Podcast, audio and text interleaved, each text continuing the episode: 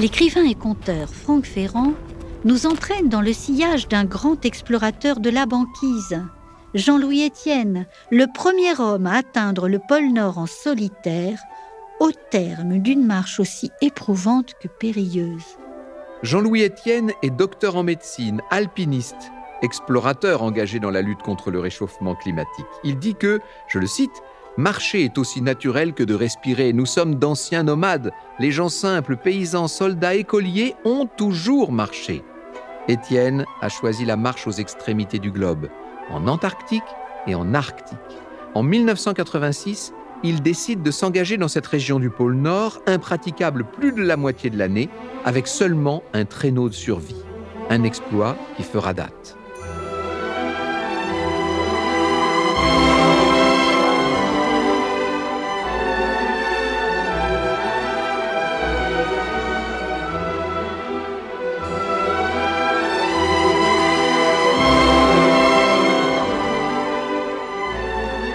Aucun signal, nul poteau, pas la moindre indication, mais un point abstrait et symbolique au milieu d'une banquise interminable.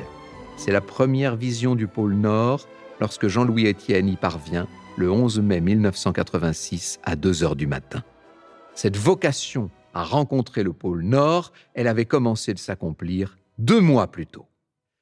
Nous sommes dans l'Arctique le 9 mars 1986. Cela fait quelques heures que Jean-Louis Étienne marche sur la banquise, sous un soleil tout pâle. La température est glaciale, il fait moins 52 degrés.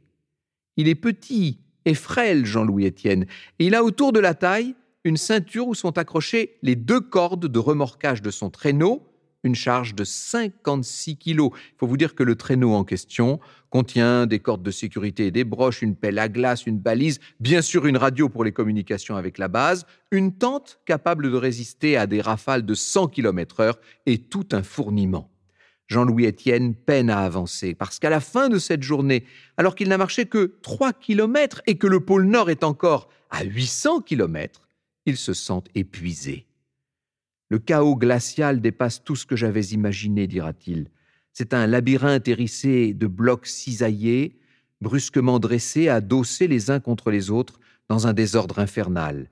Certains atteignent plus de cinq mètres de hauteur, mais très vite, trop vite, j'ai perdu le sens de leur proportion réelle.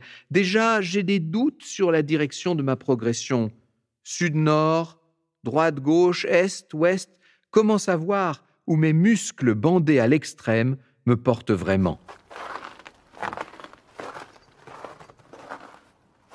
Malgré la fatigue, Jean-Louis Étienne n'arrive pas à dormir la nuit suivante. Toutes les deux heures, il est réveillé par le froid malgré ses deux sacs de couchage enfilés l'un sur l'autre et des bouillottes d'eau chaude pour essayer de se réchauffer. Il fait si froid que de la glace vient se former à l'intérieur de sa tente.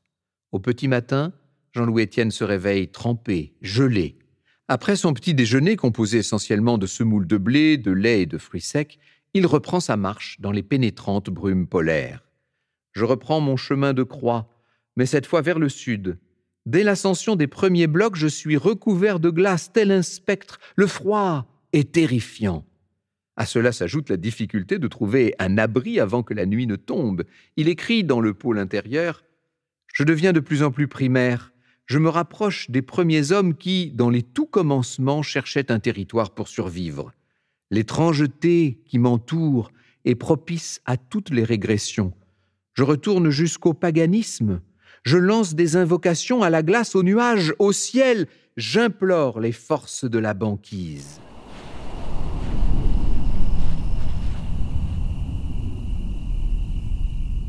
Pour tout vous dire, rien n'a prédestiné Jean-Louis Étienne, qui à l'époque a 39 ans, à devenir explorateur.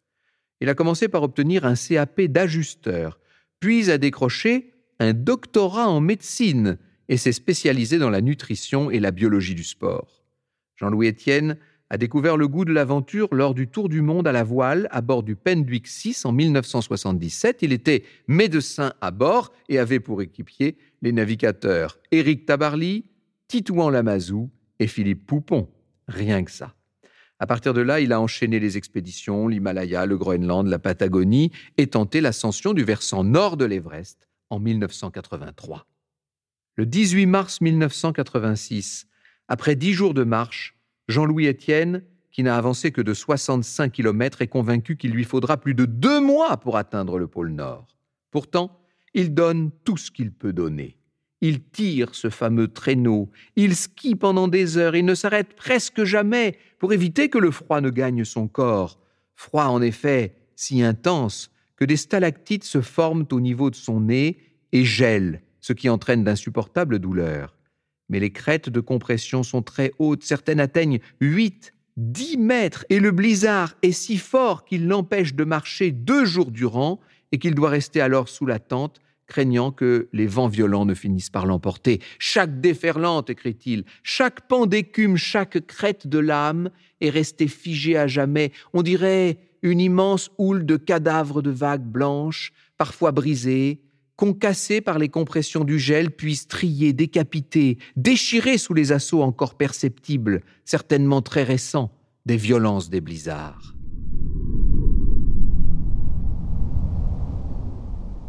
Le 21 mars, il faut quand même reprendre la route. Il va marcher de 8 heures du matin à 3 heures de l'après-midi pour tenter de rattraper son retard, mais le lendemain soir, il ressent des crampes aux adducteurs. Il est inquiet. Depuis le début de sa marche, sa hantise principale est d'avoir une entorse ou une jambe cassée. Le 23, le blizzard s'abat de nouveau. Les vents sont à plus de 100 km heure, de jour comme de nuit. Jean-Louis Étienne n'est qu'à 83 degrés 56 de latitude nord. Le lendemain, il marche pendant dix heures et voit dans la neige des traces d'empreintes. Ce sont des empreintes d'ours. Dans le pôle intérieur, il raconte quatre traces bien claires, bien dessinées, un peu palmées, tranchées d'empreintes de griffes. Deux ours polaires, marchant ouest-sud-ouest, remontent contre le vent. Avant même que mon esprit ait analysé la teneur du danger, mon corps a réagi. Il est pris de frissons et cela dure dix minutes sans que je ne puisse rien y faire. Je réfléchis à toute vitesse, pendant que tout le reste tremble. Où sont ces ours maintenant? Pas loin. Il est même possible qu'ils m'aient déjà repéré, qu'ils rôdent autour de moi. Depuis le début de son expédition, Jean-Louis Étienne garde en mémoire l'échec de sa précédente tentative au pôle Nord l'année d'avant.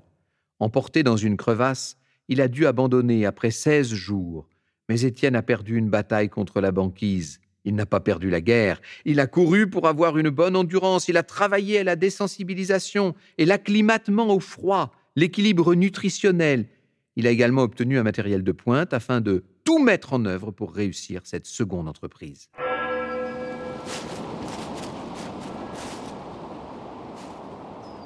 Le 1er avril 1986, le petit déjeuner et un gramme de vitamine C quotidien avalé, Jean-Louis Étienne marche sur sa banquise. Comme tous les jours, il a décidé de dédier la journée à un membre de sa famille ou à l'un de ses amis et de donner des noms aux crêtes et aux blocs de glace, des noms empruntés à la campagne de son enfance.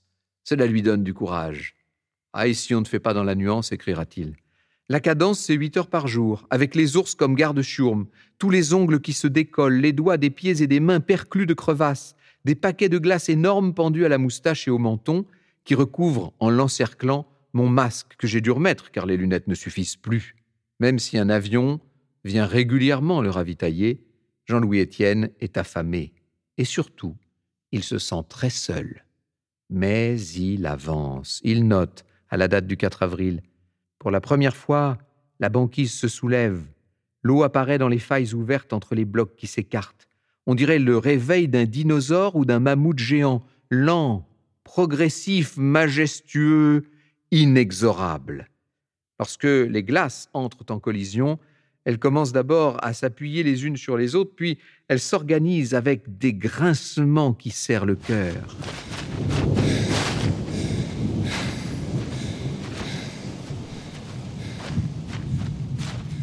Le 10 avril, Étienne atteint les 85 degrés 29 de latitude nord. Le lendemain, il marche 19 km, un record, mais il fait face un énorme glacier. Le duel commence à l'aube, écrit-il. La bête est comme un tapis roulant gigantesque charriant une interminable et frêle couche d'ivoire sombre sur laquelle j'ai posé l'extrémité de mes skis pour tâter le terrain. Hop, les deux spatules se font emporter immédiatement. C'est très bizarre comme sensation, ça me fait frissonner. Sèchement, je me carapate en arrière, vraiment méfiant. L'impression d'une puissance colossale dégagée par ce fleuve en mouvement, je l'ai reçue directement par ces antennes assez subtiles que sont mes skis, devenus partie prenante du schéma corporel à force d'explorer la banquise depuis tant et tant de jours. Il finit par rejoindre l'autre rive, sauf que la fixation de son ski gauche est cassée. Sans ski, Jean-Louis Étienne ne pourra plus avancer. Heureusement que les gens de l'avion lui rapporteront une fixation de rechange dans quelques heures. J'ai des relations avec le pôle un peu comparables à celles qu'entretient un curé de campagne avec le pape. Pour moi, le pôle Nord est encore sacré. C'est un monument. Je ne suis qu'un humain très frêle qui s'approche d'une entité dont les proportions me dépassent. J'ai besoin de toute la puissance du camp de base et de l'appui inconditionnel de chacun pour y parvenir.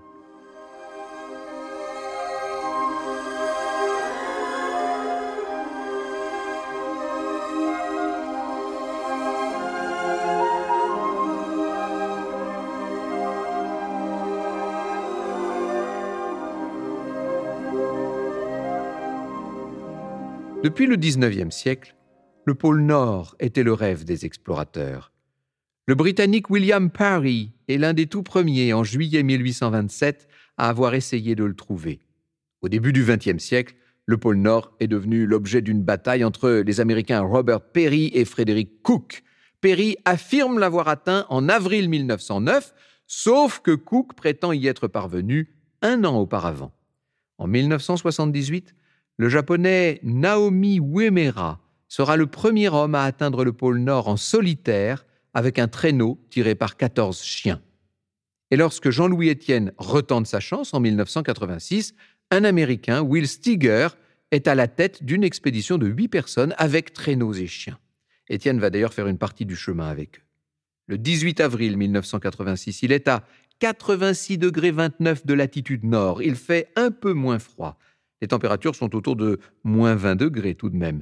Bien loin, c'est vrai, des moins 50 enregistrés un mois plus tôt. Mais, conséquence de ce radoucissement, les plaques de glace sont de moins en moins épaisses, un craquement très sec, suivi d'une infinité d'autres, écrit-il. Je hurle, je passe à l'eau, je passe à l'eau. J'y suis jusqu'au genou, et une fraction de seconde, j'ai encore le réflexe de m'allonger sur ce qui reste de glace en lambeaux. Mais je m'enfonce toujours. C'est fini, papy, c'est foutu. Le pôle Nord m'a eu tétanisé comme broyé par des mâchoires glaciales. Le corps ne répond plus. C'est la mort, ça? Ces myriades d'étincelles qui explosent dans ce qui me reste de conscience? Cette fois, Étienne va réussir à s'agripper à une plaque et à sortir de l'eau glacée.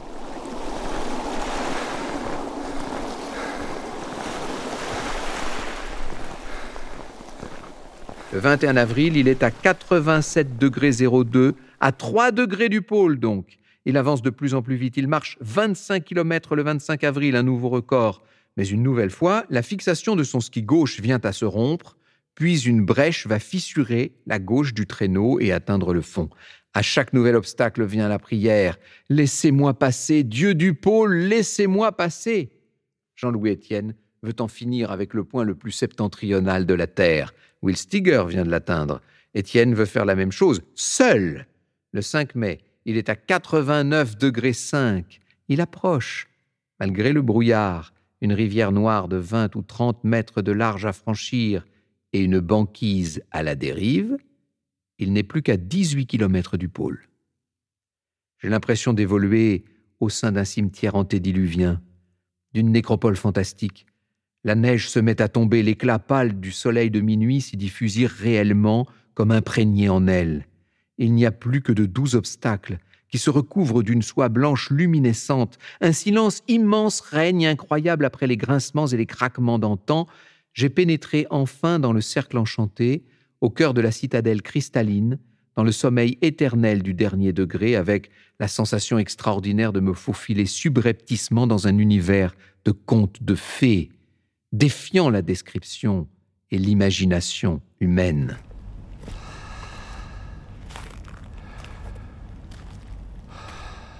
La route du pôle Nord lui est désormais grande ouverte.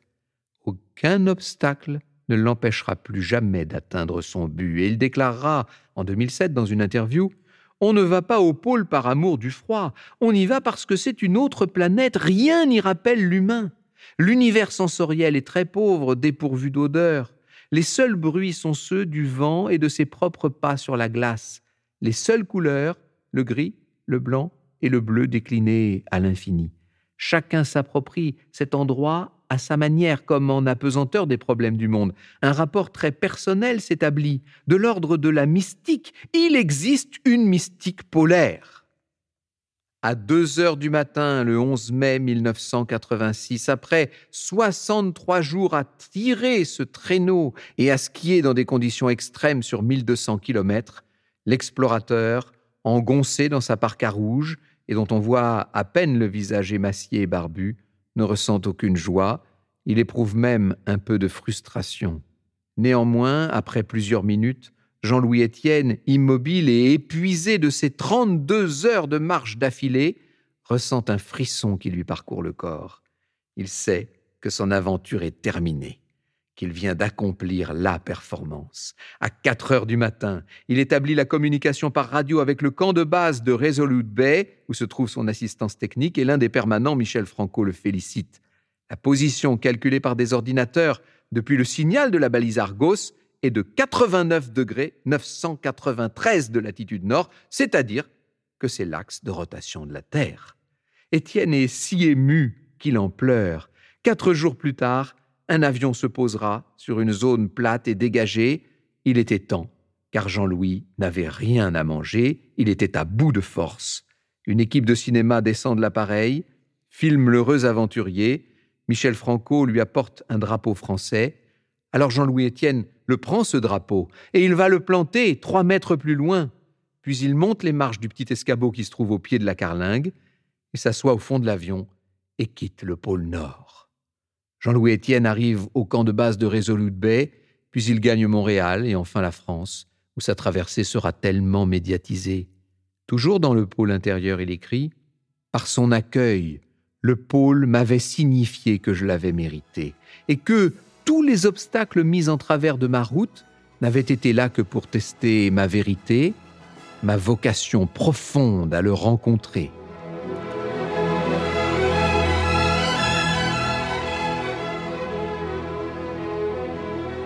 Contrairement à nous qui, grâce à des applications numériques, pouvons compter chaque jour le nombre de nos pas, Jean-Louis Étienne n'a pas mesuré ses marches. Il aura été pèlerin dans l'âme, comme les autres personnages de cette série exclusive du magazine Le Pèlerin. Découvrez ou redécouvrez les 15 épisodes de notre série dédiée aux grands marcheurs en quête de sens sur notre site lepèlerin.com. N'hésitez pas à les partager avec tous vos amis et surtout, n'oubliez pas, le plus grand des voyages commence par un pas.